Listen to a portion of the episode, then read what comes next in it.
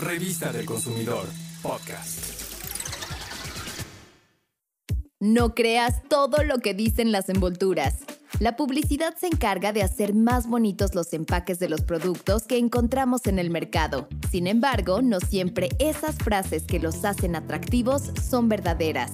Tal es el caso de los productos orgánicos, los cuales hoy en día están muy de moda, pues como se busca regresar a lo natural, muchos proveedores lo aprovechan y añaden leyendas sobre la producción orgánica, pero no las comprueban.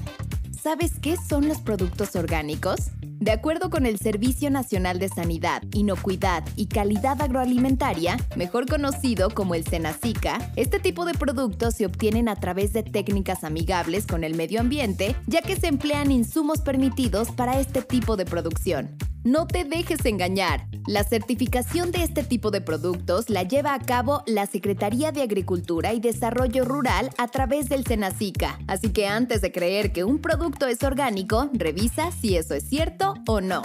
Para saber si un producto es realmente orgánico, puedes consultarlo directamente en la página del Senacica, en el apartado Padrón de Operaciones Certificadas. O también puedes enviar correo a info.orgánicos.senacica.gov.mx para preguntar si un producto está certificado.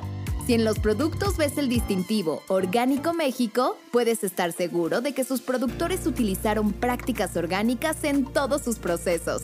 Mucho ojo, porque este distintivo, así como los sellos de la SADER, únicamente pueden utilizarlos los productos que realmente sean orgánicos al 100%. Y si cachas a un proveedor que utilice publicidad engañosa, denúncialo. Escríbenos a denunciapublicitaria.profeco.gov.mx. Contáctanos. Defenderemos tu derecho a la información precisa y veraz.